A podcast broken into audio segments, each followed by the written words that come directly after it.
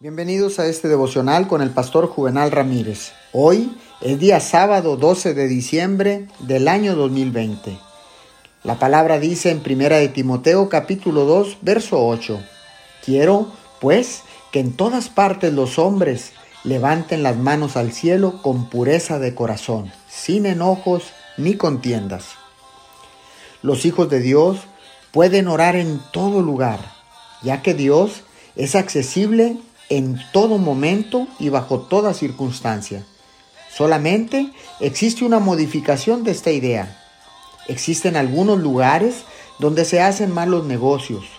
Los ambientes de esos escenarios surgen de los lugares, del carácter moral de quienes hacen negocios ahí y de quienes los apoyan.